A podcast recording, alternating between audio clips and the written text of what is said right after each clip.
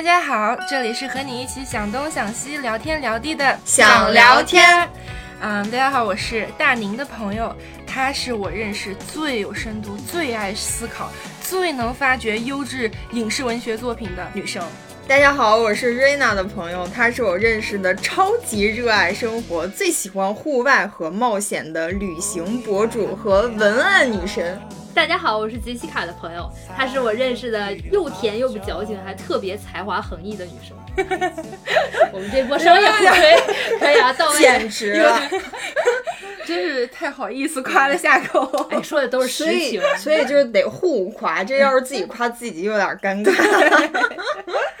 我们可能之前在节目里啊稍微有介绍到一点点，就是我们三个想聊天主播的这个友情是如何开始的。给没有听过的朋友，可能再说一下，就是 Rina 其实是大宁的大学同学来的，是我的领导，当时真的假的？同一个社团的部长哦。对，然后后来呢，又是在悉尼相遇，这样，所以就又联系上了。然后我跟大宁是最早一批在悉尼认识，我们刚来就是的第一批华人朋友，这样。对。然后后来当大宁想要做这么一个播客的时候，我们俩就被 被招兵买马，一呼百应，发现大家一拍即合。是，直到现在成为几乎每周都见的这个朋友吧。就其实我跟瑞娜是因为播客才认识的。对，嗯。但是没想到你们两个性格很合拍，对对呀，就都是很喜欢那种旅行啊，然后爱好都很一样，是。就做播客意外的收获，然后我也是真的很享受这个经常哎每周来跟闺蜜 catch up 一下的这种感觉。所以说呢，我们今天就不妨来讨论讨论关于这个女生之间的这个友谊。嗯，完美的闺蜜大概是个什么样的一个 画像，什么样的特质？应该长什么样？对，上一期我们跟大家分享了我们喜欢的欧美剧啊，聊得非常尽兴。但其实我们作为追剧狂魔，也看很多国产剧，对不对？国产市场呢有类几乎出一部毁一部这种电视剧类型，就是那种很多女生、很多女主的那种姐妹剧，比如说之前的《小时代》啦。还有《欢乐颂》啊，对，三十而已也算，对。然后到前阵子非常火的这个《流金岁月》，都是这一类。是。然后我们私下讨论的时候，就会或多或少都觉得有点，为什么把女生之间的友谊就是不是过度的，就是污名化，就是过度的美化。然后也不知道编剧是怎么想的，是不是为了造这个抓马，就是戏码永远逃不开闺蜜之间。一定要因为男生对争风吃醋去私立查这种对，尤其是咱们大宁是不是特别想吐槽一下？对，我想聊这个话题，主要就是因为我前段时间看了那个《流金岁月》，我也看了。它主打的一个牌就是倪妮那个演的那个朱锁锁和刘诗诗演的蒋南孙这两个好闺蜜之间的姐妹情，包括她所有的物料宣传都是两个女生关系有多么多么好什么的，她就是想主打这个。是，但是我整个看下来。就是有那么一点假，有点太硬凹了，就你感觉他那个就演的有点用力过猛。然后编剧其实他也有花很大的精力跟篇幅来说他们俩之间友谊怎么怎么样，但是你总觉得他不太像是我们平时生活中所经历的过的那些真正的女性友谊。比方说，我举个例子吧，就是他为了要塑造这个朱锁锁对蒋南孙是多么的义气，多么的好，然后一定要硬要。刻画出来一个工具人，就是圆圆，她就是小姨，呃，不是小姨，她是那个蒋南孙的第一个男朋友的老家来的一个前女友。哦，那个哦，那个小女生，然后你说袁泉，不是不是，就是她在剧里的名字叫圆圆，对对对，然后她穿的就是那种粉粉的花裙子那种女生，就是绿茶绿茶前女友，对，典型的一个绿茶的形象。然后她就再回来找蒋文森男朋友，想要再续前缘，对，不知道 想要干嘛，反正这时候朱锁锁就出手了，好几次给那个圆圆打跑。还有就是圆圆后来变成了那个京研集团卖房子的，京研集团是朱锁锁当时在的公司。嗯，然后圆圆接到的一个客户是蒋南孙的朋友的朋友吧，算是蒋南孙就拜托朱锁锁说：“你看我这朋友来你们公司买房子，你得给我帮个忙。”又是圆圆接待的，就是不想让圆圆特别好吧，就大概是这意思。然后朱锁锁就找到了老板的亲秘书，跟他关系特别好，说啊，你这是我这朋友，你必须得照顾，给我一个最好的价格。完了之后，他就是拿了一个最低的价格，比圆圆能拿到价格还低。最后圆圆就就觉得自己客户被抢了嘛。结果是啥呢？客户本来要交钱付定金了，蒋南孙就出来 说，哎，你先别付，我有一个更低的价格。完了之后就把这更低的价格给他。哇，这在我看来，这两个女的也是挺表的，就是就很无聊。我看就是这违反商业的价值啊！各行有各行的规矩，不能因为你们个人的感情，然后就去毁坏别人的事业，这是一点不 professional 的，对不对？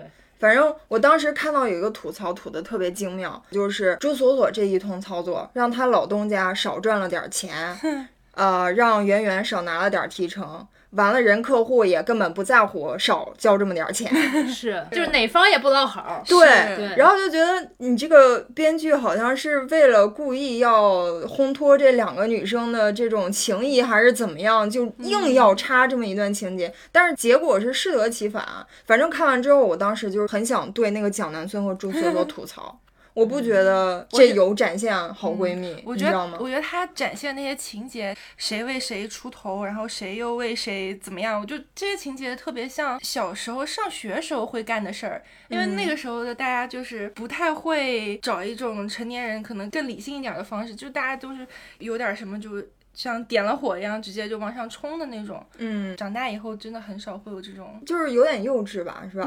反正不太符合现实生活。还是因为是我们的个性是这样子，太理智了，所以会觉得，还是说真的生活中是有这样就是很冲动的人。而且不是，我是觉得这不光是冲动，就是他背后的手段其实还很恶劣。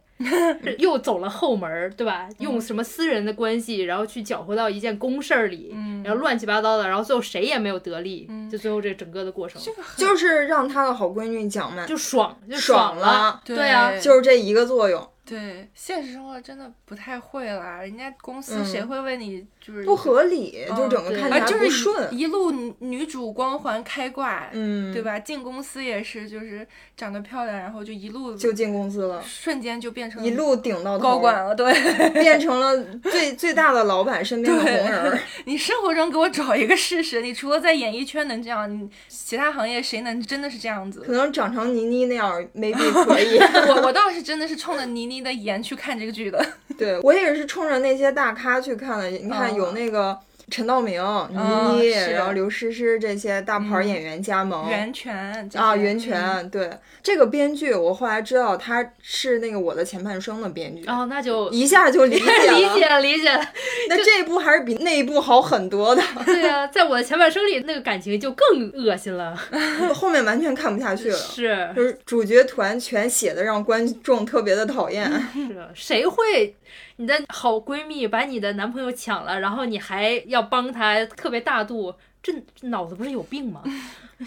然后反正都是因为有个男的怎么着，对。然后包括《流金岁月》里面也是，他为了展现这女性友谊，就必须得树立一个工具人绿茶吗，就必须得让你的闺蜜去帮你出头，手撕绿茶，就必须得有这种情节才展现吗。哎，那我问你，就是如果是你来当编剧的话，就你想要展现女生之间的友谊，你会编一个什么样的桥段？没有，可能就像我们看的更多的欧美剧一样，就是它。比如像我们很多人都爱的《老友记 》，你看 Monica 和那个谁 Rachel，他们俩对也抢过男人，其实，但是 就处理的就很巧妙，就是他们的感情是有基础的，他们本来是高中同学，然后其实也是好久不联系了，然后因为 Rachel。相当于人生有个大变故，然后不得已住在了一起，然后大家这么磕磕碰碰建立了感情，所以他感情的前后发展是有很坚实的基础，那你也就能理解他们中间的相互扶持啊，然后看上一个男的又互相退让啊 什么，就这这种都是有基础的，嗯，而不像我们看过的这些国产电视剧一样，都是莫名其妙突然就特别好，然后一定要帮他出头，就是。国产他会特别，就是给你那个嗨点，就一定是，比如说你看上了一个男的，我就传送你去追，然后我帮你怎么怎么样追上，你们俩就开心的、幸福快乐的生活在一起。但人家就比如说美剧啊，《老友记》，就是你看上了个男生，我传送你去追，结果没追上，或者是我做了什么事情导致你没追上，然后我们俩互相怪一通，然后继续 move on 追下一个男的，这才是生活，对不对？对。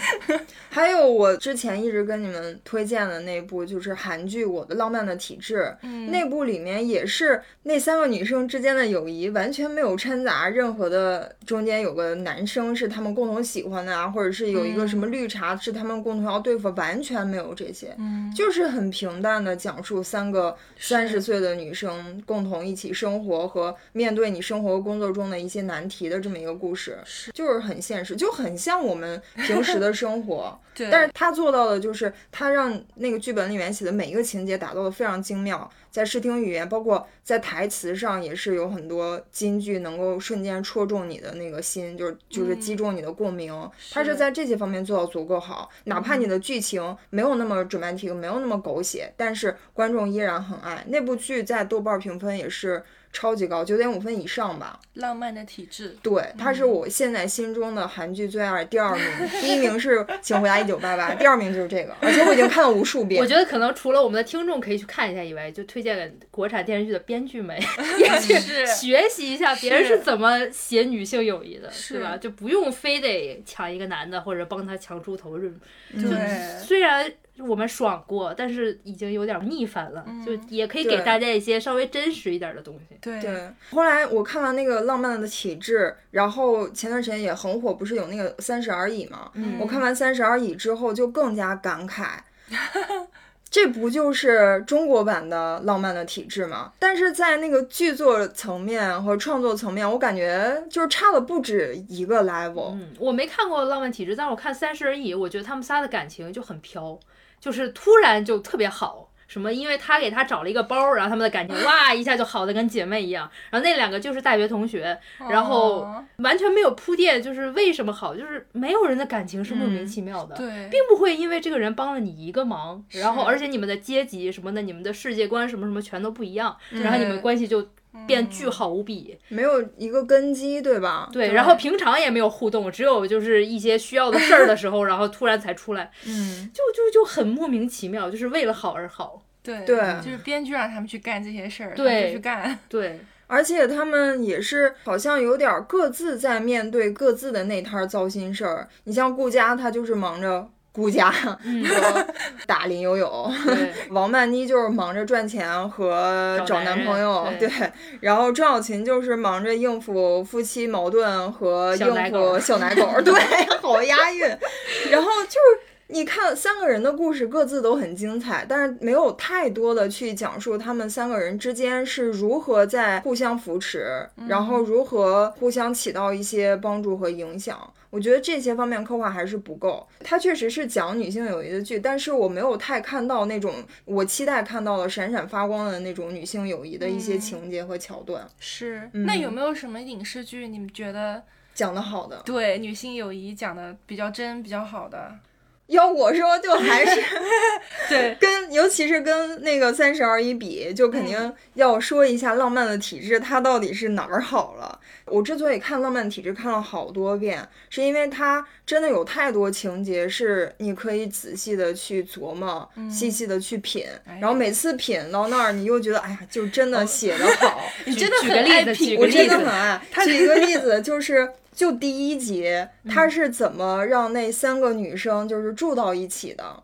他其实是把所有的 dramatic 的东西全都用一种快速交代的。呃，手法在第一集里面全展现给观众了，嗯他后面其实没有那么多 dramatic 的东西。嗯然后第一集里面就交代了三个女主的这个生活的背景吧，就是林珍珠，她是一个想要当编剧的一个毕业生，然后跟她相恋多年的男朋友分手了。还有一个是李恩静，她是一个纪录片导演，她在拍一部纪录片的时候遇到了真爱，她那个真爱帮她完成了纪录片，大获成功。但是她这个真爱突发绝症死掉了，嗯，是不是很抓马？就是第一剧集，对第一，他就是把那些全都嗯就是快速的给你交代一下。嗯而且是略写的方式，嗯就让这让我感觉挺好的。还有就是黄涵珠，她也是很 dramatic，她在大学是校花，被无数男生追求，最后被一个渣男追到手，然后生下孩子之后，渣男说。就是微笑着跟她说：“我觉得我现在生活不幸福，我要去找我的幸福了。”然后他就跑了，然后就留下黄涵珠独自一人带娃，然后变成了一个家庭主妇单亲妈妈，不是家庭嗯主妇，她要去工作养孩子嘛。嗯就是这就是这三个女生，恩静她男朋友去世之后，她就是遭受一个巨大的打击，就是每天行尸走肉，还有一天她就是直接自杀了。但是她弟弟马上把她送到医院，给抢救活了。嗯抢救回来之后，她再回家就是感觉整个人就不太正常，比方说看着电视演到很悲惨的时候，她在笑。嗯，然后他弟就很不放心，因为他平时要出去上班嘛，然后就跟另外那两个女生打电话说：“哎，我姐，嗯，虽然是抢救过来的，她现在看着很不正常，看电视不该笑的地方就笑。”然后下一个镜头就是她姐从沙发上睁开眼，发现有人在厨房鼓捣东西。一看是那个女编剧，那女编剧就是你睡你睡没事儿，我就是想给自己搞点泡面吃。然后她又睡了，第二次睁开眼是被那个黄寒珠的儿子给吵醒了。然后她又一脸懵，为什么韩珠的儿子在我客厅乱窜？然后就他用一个超级长的镜头来交代他的那两个女生的朋友拎着行李箱进到了他家，然后没有跟他有过多的语言，就直接就是自作主张的拎着行李就过来住了。他就在客厅里面站着，然后就是很淡定的看着这一切。另外那两个朋友，还有他弟弟，还有那个呃其中一个朋友的儿子，就在客厅嘻嘻哈哈乱跑乱闹。嗯然后他姐也就 OK 无所谓吧，你们来就来吧。然后他也就加入他们的行列了，然后就配了一句旁白说，就这样呃开启了三个女人和两个男人的同居生活。就是那一段我在看的时候，因为他前面铺垫很多，就是这个恩静她很。伤心，就你想你的闺蜜在遇到这种事情的时候，你不会说那么多话，你不会去找她要跟她聊天或者怎样，你就是实际行动，自作主张的就跑到她身边来陪她度过这些日子，你也不会跟她说我来是为了陪你。最后那个恩静还说，我知道你们的黑暗用心。一个是为了分担这个养儿子的这个费用，另一个是免费蹭房子住。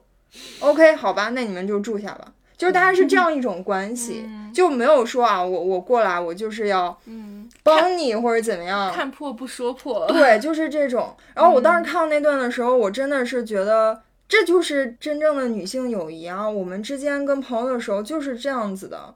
它没有那么大，就是你朋友在生活中遇到事儿了，你会去正常去做的一种行为，也不需要你怎么着就挺身而出帮朋友去撕绿茶，去去干嘛，就就没有那些。可能我的语言的这个 力量不够，你知道吗？他那个视听语言是做的特别好的，你看的时候，包括配那个音乐什么的，嗯，就你就能感觉到他们之间那种情谊吧。就他们之前本来就是朋友，对吧？对对他们三个是大学同学，而且当时关系又很好，然后他们发生了这些事情，然后现在是他们都到三十岁了，都是生活乱七八糟，一地鸡毛，各有各的问题。但是因为这样要照顾恩静这样的一个原因，大家又重新的住到一个屋檐下。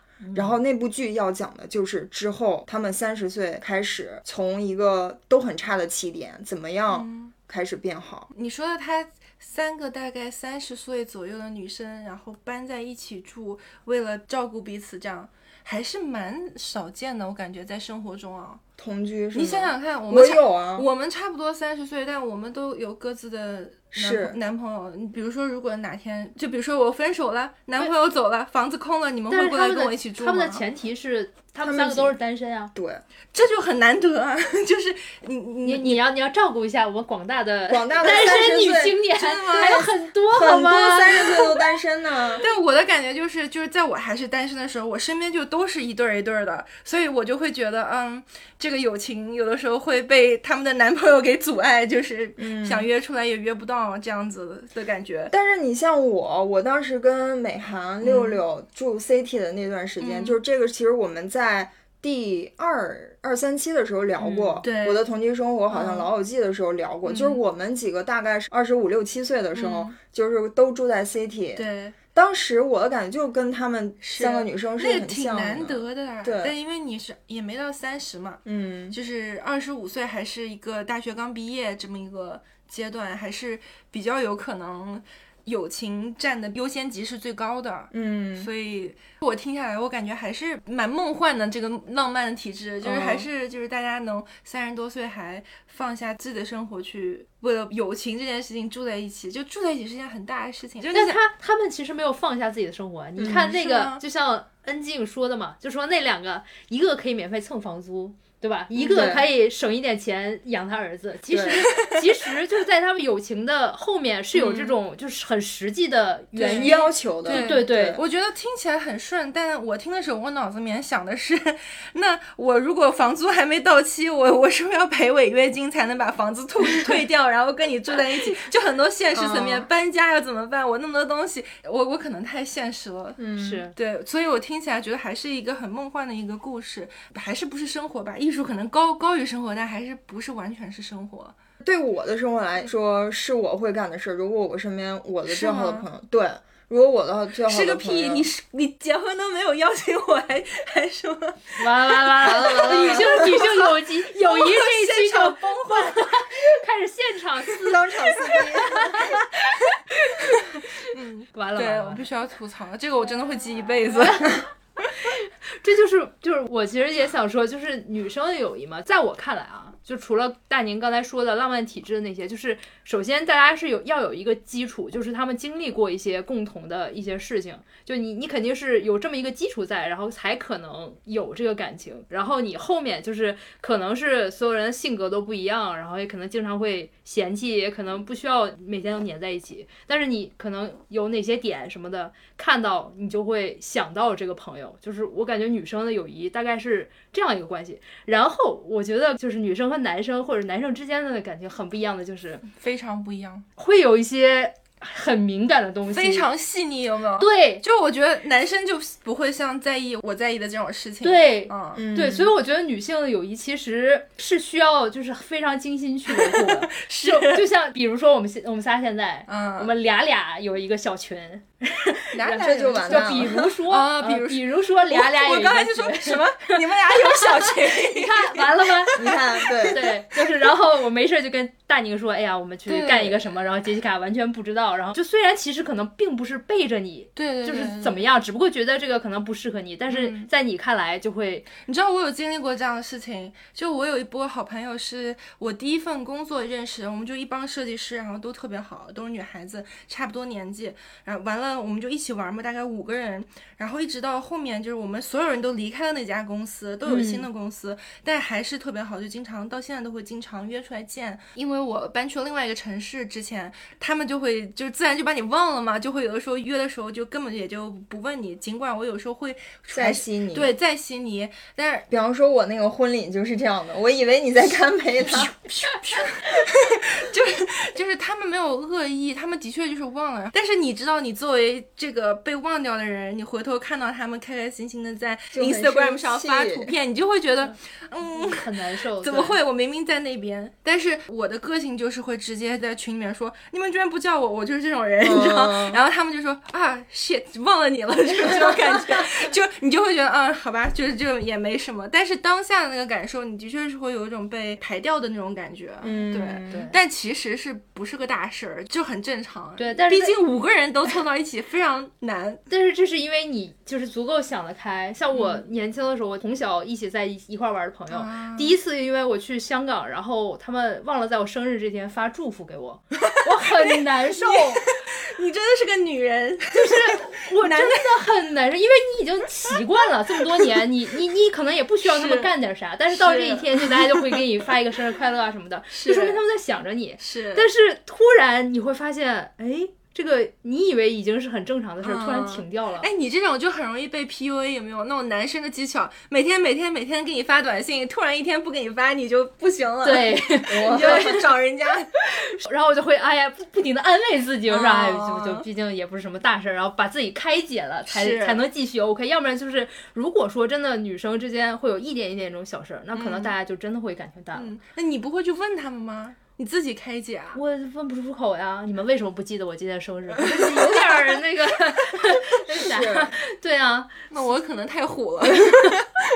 是，所以我我是觉得女生之间的友谊，就是如果我们能过了这些这些的坎儿，就真的非常坚实。但是中间需要维护的、小心维护的东西，真的就很多。对我也有一波，就上学可能高中、初中时候的朋友，就是也会干这种事，一定会在凌晨十二点，然后给你发生日祝福。但是慢慢的后来就是距离远了，然后也就忘了，也就是。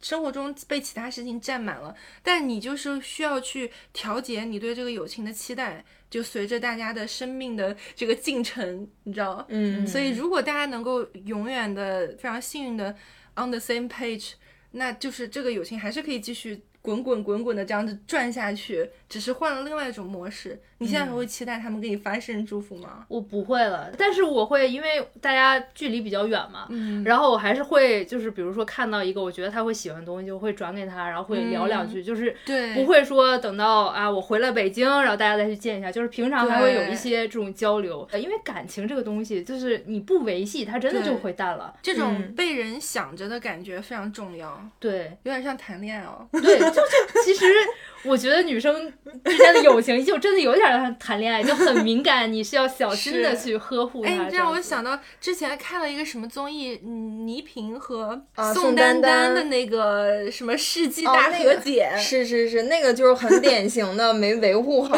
当时倪萍那个宋丹丹就是有一次什么在那个什么北京大饭店吃饭还是什么饭店吃饭，对，然后呃有个人说哎倪萍也在这儿，然后宋丹丹就特别激动，哎倪萍跟我关系特别好，然后呃倪萍当时其实他是开玩笑，但是他当时就是说。我跟你很熟吗？就是这么说了一句，然后当时宋丹丹的小心脏就受到了极大的伤害，就再也不跟倪萍玩了。这么多年哦，这么居然就因为这么点小事，这么多年没有说过话。我好惊讶！我看到他们在节目上，就是呃这么多年以以后就是重新见面，然后抱着抱头痛哭那样。哦，还痛哭了吗？他们有哭，宋丹丹有抹眼泪的。然后我觉得。哇，都这么大人了，但是还是个小女生的感觉，就还是很在意这种。经历过类似于同样的事儿啊，我也因为一句话，就是跟我关系很好的一个女生，我们就再也没有联系了啊。因为什么？你还记得什么话吗？我记得很清楚，就是上高中的时候，然后我们一直关系很好，然后但是有一天也不知道为啥，就是反正说到了什么，我说哎，那你你赶紧滚吧，赶紧滚吧。哎，像你会说的话。对呀，然后他就他就一下就表情就变了。然后就说你怎么可以跟我说这样的话呢？这是你第一次跟他这么说话吗？嗯，那确实他有点接受不了。对，就是打到了他他能接受的这种那个点。对，然后但是当时的我，我也会觉得这人怎么这么莫名其妙？我也没有说什么很过分的话，我也天天跟你男朋友这么说话。对啊，然后我也没有攻击你或者怎么样的，然后。就真的就从那一天开始，就慢慢就去找别人玩了，就越滚越远。对，然后我又觉得很莫名其妙，然后我也觉得说他不可理喻，那就算了吧。对，也没有觉得就算了吧。那我周围也有别的朋友，那就也不是非你一个不可，就大家都有点较劲。对对，因为我也不知道我错在哪儿。嗯，那你也不会去问我。我觉得这是个很有意思点，就我觉得我是会问的那种，嗯，我是会直接说。你瞅啥的那种？我不会。然后后来就真的就是因为这一句话，我们就后来就再也没有联系了。一直到现在哦，一直到现在。哇，我觉得你可以在录完这期 联系一下，发过去 说听一下。你说你看倪萍跟宋丹丹都和解，咱也和解吧。但是因为我是觉得像这种和解这种事儿，因为你这么多年已经没有联系了，嗯，你们也没有任何的共同的生活了。就当然了，倪萍、宋丹丹他们是在节目上抱头痛哭，那之后呢？就他们的友谊真的能回到当年吗？节目上看着挺好。是啊，就是，嗯，但是你后面还会再像你一般的朋友，像我们之间一样，没事就联系吗？也不会了。毕竟错失了这么多年的岁月，肯定是很多事情都发生变化了的。对，而且什么话题啊都变了，两个人毕竟都五十多岁了，二三十岁发生的事情吧，对，二十多年到五十岁肯定有。是，对于我来说也是十几年以前的事情了呀。是哈。对啊。就可能他已经忘了这件事儿，嗯，但是你去和解完了，又又能怎么样呢？嗯，就看你心里有没有这个需求了。对我其实小的时候还干过一件类似的事儿，哦，吃瓜，准备吃瓜。就是那个是更小的时候，那是初中的时候，然后就是大家那个语文考试，然后卷子是给后面一个同学判，然后我就。在拿我前面一个同学，他那个拼音学的很差，嗯，就是他有很多很奇怪的错误。然后我跟他和我后面的那个女生，我们仨关系都很好，然后还有再前面一个，我们四个都都很好。然后就他有一些错误，我可能就在那开玩笑似的给后面一个女生在看，我说你看有一些这样的错误，然后前面的那个女生就很生气，就转过来那个什么，然后但是这个对，但是这个我是。很快我就去跟他道歉，我就意识到我做的不对，对，这样非常不合适，然后我就去跟他道歉什么的，嗯，然后就没事了，就这件事儿就过去了，然后我们到现在关系也很好。其实对对方其实当下只是需要一个你的道歉或者一个态度就够了，对，而且这是我觉得我确实是。做的很不对，我干嘛要说别人的那个错误？人别人错你就错了呗，你你跟人家说就好了，你干嘛跟别人讲？对，只不过当时因为本本来也比较小，而且我们几个关系都很好，所以我也没有想太多。嗯，对。但是就是现在想想，幸亏我去道了这个歉，然后只要道歉的速度够快，对，你的朋友就还是有的做。而且而且那个那个女生也是 金牛座，也跟你说性格对很像，就是也是那种大大咧咧的。她只不过当时生气，所以你跟她道歉完了以后，她也就哎没事儿了。对。然后到现在，我们认识在一起快二十年了。然后还是关系特别特别好，真的是。嗯，男生我觉得就完全不会有这种事。像之前我跟土哥也是，他有一波也是男生朋友嘛，也是很铁，在澳洲以来就是最铁的朋友。就因为我们搬出了那个区，Home Bush 那个区，现在离他们有点远，然后他们就一般都是要约都是一起约，然后那一次就没有约我们，然后他们就自己去 camping 了。然后呃，土哥就跟我讲这个事，然后跟没事人的一样。然后我说，哎，你不会觉得有什么吗？你难道没有感觉到一些 微妙的微妙的情绪吗？他说啊，没有啊，他们应该就是住得近，然后也都开车比较方便，所以就就没有叫这次。然后我说。有意思，你这个也挺有意思。对，我觉得男生是不会把这些事儿放在心里的。我还有一个朋友，就是我到现在想起来，我都觉得就很遗憾的一个朋友，就是因为我们高中关系特别好，我甚至还在寒假的时候，因为我们一直要补课，没有办法住，一直。挤在他们家挤了半个寒假，就把他爸妈都挤出去的那种，就是我们两个在家，因为他们家很小。然后后来就是因为上大学，大家在不同的大学，然后分别谈恋爱了。然后每次约出出来玩都不出来，嗯，就是一约就啊，好好好，然后就不出来。然后约多了以后我也气，就是怎么这个人怎么叫你有那么多事儿，你都很重要，那你不出来那就算了，那我下次也不叫你了。嗯，然后慢慢慢慢大家就淡了。嗯，但是对于男生来说，可能就是。我叫你，你不出来，好，那就下一次。就是他不会想说这个，你你怎么老不出来？你怎么那么拿桥呢？你怎么是不是不看重我这个朋友？但是其实女生会有，就是如果你一直不跟我联系，我一直去主动的去去靠近你，你却一直不回应的话，那就算了。嗯，我在想，男生是不是心里面也会有一个界限？比如说发生三次，然后我就会觉得有点什么。就我觉得看人，嗯，就也有那种心思很细腻的男生。我之前大学有过，我觉得他心思比我还细腻，就是更 更小心的维护跟他的关系，然后小心不要触碰到他的点。对对对，那不一样好吗？那不算的。有没有也是男生？有没有男生听众？然后跟我们分享一下，你们会不会有这种情况？就是如果，反正因为我单身的时候有很多男生的朋友，就是跟他们交往就跟女生就完全不一样。是，对你你你真的不需要去顾及他们太多，就是他们说什么，哎，出来玩嘛，我不去。对，好吧。而且你发现，高高兴的，而且你发现没有，你也不会对他们那么在意。对我也不会期待他在我过生日的时候给我发祝福。对，就你叫他们不出来，你就好吧，算了，下次就这样。你也不会去那么在意他们。哎，好奇怪，好像只有女生和女生会这么敏感。是，可能就是你越看重这段感情，你就会越越在意你们之间的互动这样子。而且就是你下次结婚，还有机会。对不起，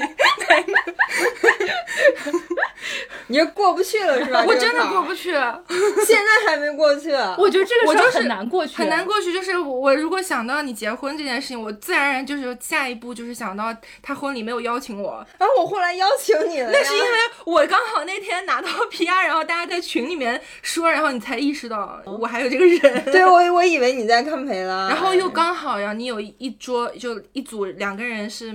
去不了，所以才能给我排过去。哎，当时就是因为太长时间没联系，是是，所以说联系真的就是时刻要保持一个互动度要。但是这样这样，你结婚的时候你也别请我，我自己去，这样你就你就报不回来了，砸场子。这样我们就扯平了。好，大家说开了？我经常提这件事情，因为真的提到这个事情，我就会，这也就是你了。如果我的话，可能就，哎，就算了。你会大家？啊，没没有没有，没有 没有没有没有。喂，你是请了瑞娜的？对啊。对，因为我们当时也 经常会有联系。好吧，其实可能也是因为我的确是有，就是来回跑啊什么，也有点懒得联系回来这样。所以女就成年人以后的友谊，就是地理位置还是蛮重要的，有没有？有。对，因为隔空那样子的精神联系，就像你会不会谈异地恋吧？对，嗯，是。只不过就是我觉得友谊可能比异地恋要没那么容易淡化，就是我们的时间可以拉的长一点。像我之前就是每半年会回国一次，然后就会去见我这帮朋友什么的，然后大家就感觉很亲密。这一次 COVID 的期间，这一年多没有见了，我就觉得好像大家的话题都变少了。是，对，就是会啊，这很自然的。是因为你地理位置变了，你的生活方式也变了，然后你的生活方式一变，共同话题自然就少了。少了以后，你可能也会缺少那个动力去主动找对方聊聊天，这样子。嗯嗯，这是没有办法的事情。但你就是有很多朋友，就是在你心里，你会觉得，就是随时如果联系起来的话，还是能聊到像当年那样的感觉，是不是？我会有，但是。不多吧，有那么两三个这样的朋友嘛，就是我们认识也是在学生阶段，就可能。我感觉就是在你上小学、初中或者高中的时候认识的朋友。小学你还记得吗？小学倒是没有，其实有一个，但是因为后来实在是太长时间没联系，所以现在的 soul mate 的朋友都是初中认识，还有高中认识的。我也是，是吧？对，就是你会感觉这个阶段认识的朋友，跟你在上大学或者说参加工作之后认识的朋友，虽然也有那种就是一下就很投机的。然后很那个臭味相同的，但是跟你在上中学的时候认识朋友好像还差那么点东西。我觉得是因为那时候我们朝夕相处在一起。对，你想想现在，就算我跟杰西卡，我们每周见，那我们在一起的时间能有多少呢？没有天天一起去班上上课的。对呀，对呀，你那时候你恨不得一天在一块待十八个小时，然后一周待五天，然后周末搞不好还互相抄抄作业。那你的感情，你当然是不一样了。对，是，对。而且还有一个原因，我觉得可能是因为我们上中学的时候，三观还没有说完全，嗯，大家还在互相帮着对对方找，就大家有点就彼此影响，或者说见证了对方的成长，所以我觉得这个情感的羁绊是更深的，就是比你之后认识的朋友是。其实我倒没有那么强烈的觉得小时候认识的。朋友就比现在认识的朋友要强连接一点，就对我来说，强连接的朋友是因为我们共同经历了一些事情。就比如说上学那段时间，我有跟我最好的朋友一起艺考，就全国各地去艺考，然后一起睡那种很破的小旅馆，然后到处去，就是经历这种非常压力大的这么一个时刻，然后互相帮助，这是一种；要么就是上大学以后大家一起啊朝夕相处，宿舍一个宿舍天天睡对头；要么就是现在长大以后工作中的朋友，像我们当时也是一起经历过一个 project，然后一起天天熬夜，一起一起这种，所以这个。情感又对，不一样，就是凡是一起经历过一些特别的事情、一些考验，或一起迈过了一些关子的这些朋友，都是会比那些普通的你没有卖过的要深一个等级。嗯，对，是，尤其是甚至到现在，我很多朋友都是工作中。认识，然后我们比如说工作中一起，嗯，被吐槽老板，吐槽老板，或者被老板吐槽，或者被一起处理一个项目，一直到深更半夜，就有过这种革命友谊，就是会比别的深一点。倒是跟你长大没长大的关系不大，对我来说是。但是我是会觉得，我小的时候可能会更愿意去主动交朋友，有对，但是长大了以后就是。我也会希望认识新的人，但是我不会投入那么多感情，不会就是真的特别主动的去。没时间。对对对对，就我没有这么多精力去真的重新了解一个人，再去花时间去跟他在一起去培养这个感情。嗯，就是长大了也会觉得，可能友情尤其是这种女性的友情，可能也 在你的生活中没有占到像小的时候那么重要的分量。对，那肯定。对，因为你的感情可能会被很多很多部分分解。你你有你的爱情，你有你的家庭，对，你以后可能会有你的孩子，有你的宠物这些。然后你可能还要分点时间健身，分点时间给你的爱好，可能还要。抽点时间增长增长自己的技能，你可能你有的人还要装修，想买房子，有对，有的人可能还要比如说花时间去教堂或者一些其他的东西，嗯，就很多事情，你每一样事情说老实话，讲真都排在优先级，其实都在友情的上面，因为你要先把你自己的生活顾好嘛。嗯，你不不再像大学那段时间，就是全是时间给你挥霍，给你花在一起。那个时候的友情，就是用经济学讲是没有成本的，你不需要花时间成本的，因为你们反正天天都是在一起，也没有机会成本，因为你反正你也不是要花这段时间去做别的事情，你这时间就在那儿。对，就你不是刻意要去培养这个感情，只不过是因为你们每天在一起，然后大家又意 气相投，所以就感情好。而且你每天在一起，你。就是会越来越像彼此，对对不对？对，你们的爱好什么都会慢慢的越来越统一，这样。对，不会像现在我认识的一个人，他就是全新的一个人。对，大家没有任何的背景什么什么，你要重新去找各种共同点，对，你才是啊，那我有了一个新朋友。长大以后都，我们的共同点什么不太容易去统一了，因为我们都已经很固定的一个人了。对，就只能选就是已经统一好的这种。是，对 对。我当时初中的时候就有一个超级好，他就是算是我的一个 soul mate，就是初中认识之后就认定彼此一定是对方一辈子的朋友的那种。我跟他就是像杰西卡刚才说的那样，我们俩当时就是因为老在一块儿，就越来越像，越来越像。其实我们俩刚认识的时候，我当时是假小子，然后他也是假小子类型的。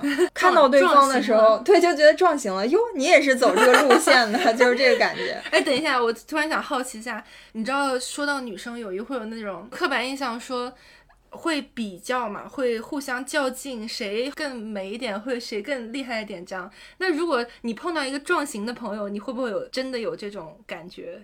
就比较都没有哎，我跟他就是因为我们俩还是不太一样。就我们是属于彼此比较能欣赏对方身上的点，嗯，就我也有我的优点，他也有他的特长，我们俩还是不一样。虽然都是走假角的路线的，就假的方向不一样。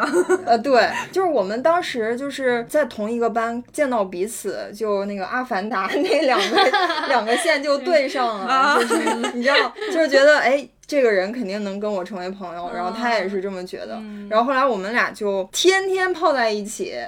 他家巨有钱，这是他跟我不一样的一个特点。他爸算是我不知道算不算邯郸首富，但是是挺富的。然后他们家有三层。最顶层是一个那种露天阳台，但是有一个玻璃房子，就是巨高级。每次去他家玩，然后我们俩就钻到那个楼顶的那个玻璃房子里面，然后他那个玻璃房子里面还有一套那种特别高级的音响，然后当时都流行听周杰伦嘛，然后我们就放周杰伦的歌，然后能聊天能聊一天，口干舌燥的，然后依然还很有兴致。所以我当时就是我们讲初恋那期嘛，我就说我暗恋那个男生不是暗恋很久，他是全世界唯一一个知道这个秘密的，所以他最后帮我捅破那个窗户纸。哦，就是那个，对，就是那个女孩。然后其实他也有他的秘密，不是关于恋爱方面的，但是也是一个就是全世界只有我知道的一个秘密。所以就是我当时会陪着他去做一些事情，是只有我能陪的，因为只有我知道这个秘密，就是这样的一种关系。我觉得就像我们刚才讽刺的那些电视剧一样，在现实生活中，我们可能我们真的好的这种关系，然后我们不会帮对方强出头，我们会陪着他去经历这些这些事情，事情还是要你自己去干的。不是说我帮你啊，这那这那全给你张罗好了，除非是就是你真的是被欺负的很厉害。对。我当时之前有就是好朋友，大学时候好朋友，因为我大学时候性格很软嘛，然后就是我在那边做事儿，然后就被同班的男生怼了，然后他说你怎么不做事儿？然后我说我在做呀，然后就就挺委屈，然后我那个朋友就冲上去说，夸啦夸啦夸啦夸啦，就说就说你说他没做，他你没看到吗？什么眼睛长奶了？什么之类的，就帮你就帮我出头，因为那个男孩就是就是欺软怕硬。就是天天就是嘴很欠的那种，就是个贱小孩儿。对，就是贱小孩儿，然后这种感觉。但我我也觉得挺好的，挺暖的。因为当时的我就是，如果他不帮我出头，我可能不太会为自己出头。就被欺负了。对，但现在就今非昔比，我肯定怼死他。哇塞！所以现在杰西卡已经升级了，升级换代种。朋友杰西卡在在身边，你就成长了。对，但是是不我也是向我身边这些朋友学了很多，因为我身边所有朋友都跟我不是一个型。我以前都是特别软软的那种，然后我身边朋友都是比较个性、比较独立，然后很有自己思想、很有脑子的那种。所以我在他们身边做朋友，我就觉得学到很多。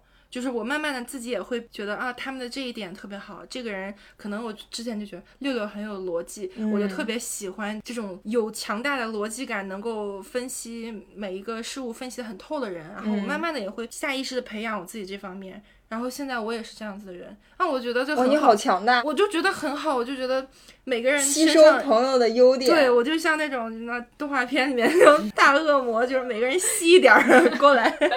吸星大法。我的朋友，我反而会，我现在想想，就是他们也都跟我不是一个类型，然后包括我们看男人的眼光也完全不一样，所以不会绝对不会出现就是喜欢上同一一个男生对的男生但是都是要帅的吧？不，大家帅的眼就是标准也不一样。哦，对哈，对啊，我那个大学最好的一个闺蜜，她就特别喜欢林志颖。我说那什么老老、哦老林了，然后每次一说他都很生气。然后对，他就喜欢那一类型的。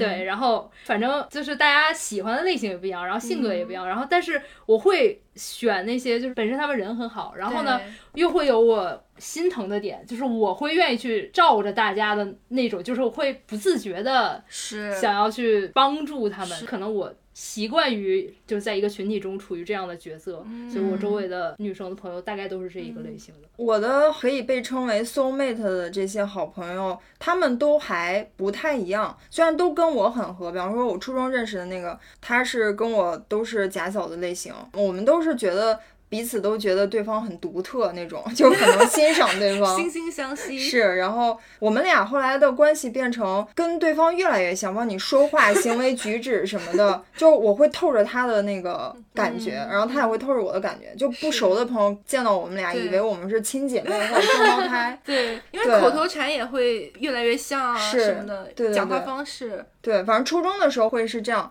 然后后来高中我认识了一个，也是后来觉得是成为一辈子朋友的这么一个人。他跟我的关系跟上一个就很不一样，而且他的巨大的特长就是他非常的上进，然后非常的努力。他当时在高中给我留下的印象特别深，就是他是无论春夏秋冬。都是凌晨五点钟起床，然后跑到我们那个教学楼旁边那个小花园里面大声朗读英语。哇哇，塞！好励志啊！然后我记得他就是说，冬天的时候，他朗读的那个哈气在他头发丝儿上结起了霜，哇塞！那你怎么没有跟着去读呢？我没有那么上进呗。所以人人家你老是学学别人杰西卡，吸收一点儿。你要是对于需求的毅力实在是太高了，我这凌晨五点，我的天呐，我嗯就觉得为什么当时我们一直有对大声朗读英语有迷思？大嗯声朗读到底？我觉得这个是是看人的，可能比较适合他。我也试过，但是就不管用。对啊，就是就就觉得很很奇怪。但是我觉得它还是可以锻炼你的肌肉记忆吧，因为我记得我，有可能。上大学的时候，嗯，我第一次跟外国人说话，嘴都在抖，就是你可以明显明显感觉到你的肌肉，对对对对对对对。舌头不知道该往对对哪放。对 对，所以可能别人大声朗读会训练这一部分但那样的话，会不会他从此以后跟老外讲话只能大声？只能大声喊？但是这个大声朗读帮他拿到了那个超级演说家第二季的冠军。哦，是吗？对，就主要是他有那个气势，你知道吗？嗯就是那种特别上进，然后要强的那种气势。对他就是我们第一期聊三十岁的时候，我提过的一个好朋友刘媛媛。啊然后现在啊虽然对不起，他很棒吐槽了你，对你很棒。对他，他是挺厉害。他算是我朋友里面很极致的一个存在，就是没有一个朋友像他这样这么鸡血的人生。他真的是超级励志。嗯，然后我觉得有个这样励志的朋友在身边特别好，敦促你也就是进步。当时我高中读的还挺堕落的，就他 他在旁边像一个光芒一样照耀着我，然后什么时候看到他，想哎，还是再学起来学习一会儿吧。对对，我就是缺一个这样的朋友，所以一直都这英语到现在也没有讲明白。我们两个在高中就是属于战友的状态。嗯，我觉得初中那个 soul mate 是有点两个文艺小女孩各自有各自的心事，各自分享各自的秘密，然后一起帮对方去实现。嗯。然后这个就属于有点真的是一起为未来战斗的那种。因为我初中那个朋友，他上到高一、高二的时候，他就去北京读音乐了，他真是有音乐上的那个天赋，所以我们就算是分开了。然后我还是在走高考这条独木桥，所以我就是跟刘媛媛一起在奋斗。然后当时我们俩就是也是特别爱聊天，也是一聊就能聊一天那种。就是他后来不是参加那节目红了之后，他出了本书嘛，他有一章就是讲了我们的高中时代的友谊，以及都考到北京之后的一些奋斗。就他当时有一段话形容我们俩之间的友谊，可以跟大家念一下。他就说。很多人喜欢用闺蜜来形容女生的感情，说闺蜜就是嫌弃的不得了，但是还是粘在一起，大吵一架，但是下一刻就手挽手去逛街的那种感情。这些特征我和大宁通通没有，我们三观一致，很欣赏对方。我们不是闺蜜，而是灵魂的伴侣。我们认定彼此肯定不是普通人，现在只是时机未到，尚且幼小，将来一遇风云变化龙，定会惊天动地。那时候真单纯啊，觉得全世界都是我的，还有他的。在北京，我们携手走过了五年的时光。每次当我们遇到一些感触比较深的事情时，就会召唤对方，一定要聊到多看对方一眼都腻才罢休。好好啊。他这个做法就把你这段写到书里面啊，什么就也是非常好，就是展现出你们这段感情是相互的，就双方都是那么对对方有那么强烈的信念，这样，嗯，被理解、被看到这种感觉很棒。而且确实是像他说的，我们俩都不是那种，就有些女生可能会坐在一起分享，哦，我今天买这个口红，然后我今天去 发现一个什么好好看的东西，然后一起去逛街。我们虽然也一起逛街，但是我们俩坐下来聊灵魂天的内容，一定跟什么化妆品、衣服无关。当年是都是关于未来，我们都是觉得。呃，未来一定我们俩一定会很好，然后我觉得你行，你也觉得我行，互相加油打气这种。那现在的的灵魂天的内容是偏什么？上了大学之后就变成了。呃，比方说，我们都看了一部什么电影，一部什么书，然后分享一下你的感受，然后可能是啊，我从这个里面看到了什么东西，然后大家就就一个点聊起来，然后其实就像我一开始就是找杰西卡做播客的时候聊的时候的那那种感觉，就是我们都想把这个播客做成一个，比方说你说一个点。然后我激发了你，然后你被激发，然后再输出一个点，然后大家彼此这样子，就是一直聊聊，达到一个灵魂上的愉悦那种感觉。我觉得聊天不是一个浪费时间，是一个就是你精神得到滋养。对对，你的一些想法你拿起来跟朋友分享，然后朋友被激发之后，也带给你一些新的点。我觉得这个是一个特别愉悦的过程。所以为什么我们的播客叫想聊天？对，就是先想，然后再聊，然后再想再聊，然后让大家都愉悦，这是我们想达到目的。所以瑞娜，你心目中这个完美的女性友谊是什么样？有没有一些关键词啥的？突然被 Q，有点刚才抠手，然后突然被我 Q。哎呀呀，走神被老师发现了，尴尬。呃，在我看来，就是完美的。女性友谊就是我们可以有距离，我们可以有各自的生活，但是我们总能找到可以适合跟彼此交流的话题，然后也总能创造机会去联络我们的感情。是，然后而且就是在对方需要的时候，你也能用一些合适的办法去帮到他，然后去陪伴他。是对，这就是我心里最理想的一个女性友谊。我觉得说创造机会去就是见到对方，跟对方聊聊天什么的。挺重要的，因为就像刚才说的，就是现在大家成年人都一堆的事儿，你能把其中某一项，然后往边上挪一挪，然后把这一段时间插给你的朋友，这还是蛮重要的。就需要就是需要花一些精力去规划，去重新调整时间的。就你愿意为对方去付出，这个其实挺挺重要的。对，嗯。就是为什么特别想聊女性友谊，就是看了这些国产剧展现女性友谊这个事儿不满意，然后引发了我们特别想聊这个话题。就是因为从我个人的经历和感受来说的话，我觉得女性友谊是一个特别闪闪发光的一个主题。你回想一下，你跟你的那些好朋友，你们一起共同扶持、共同经历的那些成长的岁月，嗯，然后那些时光、那些日子，都是其实跟我们 聊初恋有点像，都是那种。闪闪发光的感觉，是而且不一定跟男生有有关系。系对，我们可能是我们真的就是我们自己的友谊，不一定对什么非要打小三儿什么这个招对喜欢一个男的。对是，像刚才说，女生可能女生女生之间比较容易敏感啊什么这种，但是女生和女生之间这种支持和共情共鸣也是，我觉得男生没法比较的。男生别喷我，男生应该没办法理解，就这种我们在一起一聊就一下午，然后从最开始一个话题就聊到天南海北，然后还聊不完，他们应该是没办法理解的。对我觉得男生之间友情可能是更多的一起呃打游戏，对打游戏，一起做运动，共度一段欢乐时光的这种哥们儿情。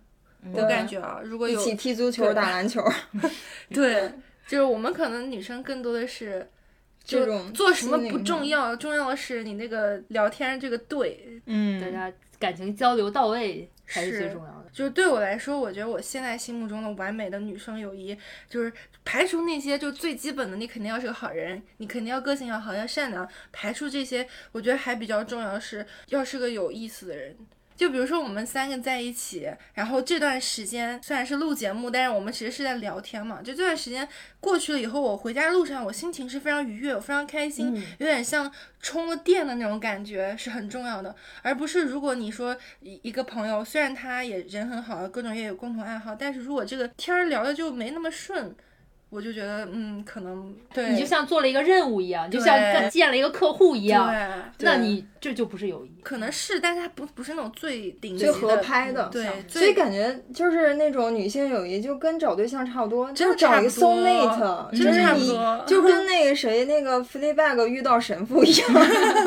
是。所以之前的那些年里面，有女性友情这一部分这一趴，在我的生命里占的比重是非常非常大的，我看得出来，是吧？对，我当时就是我来澳洲留学嘛，我当时都没有想过要留下来，嗯因为我一直觉得我肯定是还是要回北京的，因为我的我的朋友都在那里，我觉得那个城市也会有我的未来的生活，嗯然后和承载了我的梦想，但是没想到就是阴差阳错就走到了现在嘛，嗯所以我记得我当时留学完之后，刚刚有在澳洲工作之后，有给刘媛媛寄一个明信片儿。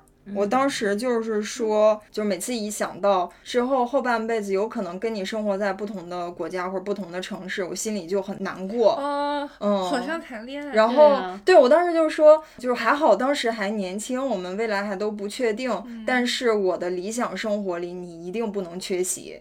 哇，我那明信片是这么写的，好感人啊，这感情情书啊这是对啊，但是其我觉得这个就是真实的我的想法，嗯他也是有同感的。他在书里面写的就是跟我的感受是一样的。他有说，每当我雄心万丈的时候，我会想我的朋友跟我一起奋斗；当我从外面回到空无一人的出租屋里时，我会怀念他在的时候。他住在我隔壁，我们什么话都可以说。我就觉得有点像《浪漫的体质》里面那三个女生住在一起，然后都住在隔壁，然后挺像老友记的耶，对，嗯然后每天下班之后，或者是被生活、被你的老板或者什么欺负了的时候，大家一起坐在客厅里面喝一个啤酒，或者吃一个泡面夜宵，然后一边吐槽，哎呀，不能再吃了，简直太堕落了，然后一边又忍不住又去吃，这就是我们经历的真实的生活的日常。嗯，嗯，又 Q 一下那部剧是真的，我有看到闪闪发光的女性友谊，然后这也是我特别特别希望在国产的一些影视剧里面能够看到的，描写这种真实的、这种真正的女性之间的友谊。就像刚刚瑞娜说的，她不一定真的是有一个 共同喜欢的男生，真的没有必要。可展现的女性友谊的方方面面实在是太多可书写的了。嗯还是说，因为我们大家的朋友的型都不一样，所以我们 没有碰到就是喜欢同一个男生的这种。概率并不高，我甚至都没有跟我闺蜜喜欢过同一个明星，哎，对，我也对没有我也是，我也没有。所以我觉得这样的才能最终成为朋友，就不要给我们的友谊增加这么多困扰和挑战。是对，但你有时候的确会看到那种，就是街上两个小姐姐就风格巨像，就你就会觉得他们有可能会碰到这种狗血剧情吧，而不是像我们这种。其实我大学的时候，我们对面宿舍就有发生过类似这样的事情，是吗？就是有一天晚上我们在那儿都已经熄灯了，然后突然听到对面就是出来开始吵架的声音，然后出来就是有一个人在跑，一个人在追，然后还在摔东西，噼里啪啦的。这么精彩。对，然后我们出去一看，然后说这对面屋里打起来了，女生啊，女生。然后后来才知道，是因为其中一个女生抢了另一个女生的男朋友。我我是觉得，虽然他们是室友，但他们应该不是朋友，只是。我觉得应该去打那个男生吧，不应该去打那个女。还有这个也是我我也有点想吐槽的，就是我们在看那些国产剧，包括那个顾佳，就是他非得要写一个，但是我明白可能编剧是为了想上热搜，你知道吗？就是可能资本跟他说你必须得这么写，必须得让顾佳去删那个林有有。但我就想说，发生在我们现实生活中。首先要打的不是那个出轨的老公吗？就是啊，还有你出轨的男朋友这些，而且可能小三根本就不需要你出面去面对，你跟你男朋友这个关系解决好，你是要分手还是怎样？分手我们就分，分完了你去跟那小三一起过，我我根本就没有必要去出面面对那小三，对吧？就非得要制造这种女性之间这种撕逼的场面，好像收视率才能上去。刚才聊了那么多，聊了我们自己的闺蜜，你们觉得你们自己？是一个合格的好闺蜜吗？我觉得我小的时候肯定不算，然后但是一直在努力，然后现在应该是现在怎么样？就还不错吧。希望我的 我心里看中的那些朋友们都一直把我当做朋友，是，然后希望就是我们的感情可以。永远这样下去。我觉得我跟瑞娜感受差不多，就是回回想起来，你之前肯定是有做的很多不到位的地方。我其实蛮想知道我朋友眼中是怎么 觉得我的，是不是一个合格闺蜜？你这期录出来，直接一键转发。可以可以。但是我觉得我有一点我印象很深的，就是我以前中学的时候有一个很严重的毛病，就我不爱回别人信息，包括我现在有时候也会有一点。这个是为啥？你生活中有没有遇到这种人？然后这种人就挺讨厌的。直男啊你给他发了信息之后，他就不回你。完了之后，我就是这种，我就是属于我看了之后，我看哎，觉得好像不是很重要，算了，待会儿再回吧。之后就忘了。然后，但是就会让朋友觉得我是有多不重要，你连回一个 信息都不愿意回。这可能也是你没有得到血的教训。如果是因为不回信息这件事情，然后导致一个非常严重的。你很后悔的后果，可能你以后就 就会回了。是是是，反正因为我之前中学那些朋友，他们都非常了解我是一个什么样的人，所以我觉得他们对我是一个非常非常包容的状态。他就哎算了，大宁嘛就是这样一个人，别跟他一般见识。然后他们就放纵我了。结果到了大学，大家都是新认识的嘛，然后可能朋友就会提，哎你怎么会这样？就就就是很不尊重别人什么什么。然后我就慢慢的就是把这个毛病给改掉了。是，那你现在还会这样吗？你现在不会了啦。现在对，基本上没有。嗯，现在都是他在群里面发的是最多的，回复最及时。是，嗯嗯。那你觉得你现在是 合格的闺蜜吗？你觉得我是个合格的闺蜜吗？我觉得挺合格的。得到大宁认证，我也觉得我还挺好的。我觉得没有什么特别的。我觉得唯一的就是，嗯，可能有的时候大家约的时候更勤快一点，就是不要懒。就比如说有的时候距离远啊，或者是天气不好啊什么的，友情这件事情是需要一些牺牲的，自我牺牲的。哎，你有就是比方说你的闺蜜。会吐槽你的地方吗？没有啊，我是超级好的。我也觉得没有。吉西 卡没有任何值得吐槽的吧？我觉得。我刚才还努力的想了一想，有没有什么可改进的？没想到。我觉得基本上对我的评价都是开心过，他们都会觉得跟你一起就是吃个饭或者干嘛是一段非常开心的时光。就对我来说，一起 have a laugh 是很重要的一件事情。嗯，对。但是我我其实有哎，就是我会就是因为双子座真的天性，就是可能提前比如周一约好了，然后等到周五突然一想，哎呀妈呀，还得出门，好烦啊！然后可能就找个借口就放了别人鸽子什么这种，就嗯，这个也是确实努力努力改一下。你别放我们鸽子就行了，好嘞好嘞，别放咱们观众鸽子，好嘞。关键是瑞娜她。我觉得你是就是爱户外冒险，然后爱生活，所以你给你的生活安排的满满的，要遛狗，要去干这干那，所以我的感觉是，我觉得你个人的生活丰富多彩，所以就是有时候可能朋友需要你的时候，你不能那么及时的回应，因为你正在享受当下。对，工作也很忙，对。他是我们最忙的，嗯，Anyway，我们今天能见到你，感到很荣幸，我也很荣幸，多亏了播客，对，是，行，那这就是差不多我们今天要跟大家分享这个女生友谊。希望我们能在这个国产电视剧中看到一些真正的。像我们，比如说大众，我们作为听众这样期待的这种闪闪发光的女性友谊，也希望大家在评论区跟我们分享分享你们生活中经历过的这些啊，让你们觉得啊好暖、好好开心、好温馨的这种女生友谊的故事。那欢迎大家订阅和关注我们的频道，想聊天 Think Talk。我们全网所有平台都是一个名字，嗯，如果你们想支持支持我们的话，就怎么样？疯狂的点赞、关注，然后给我们留言，没错，订阅，推荐给朋友。你们的支持呢，是我们持续更新的动力。那感谢大家收听，我们下期见啦，拜拜。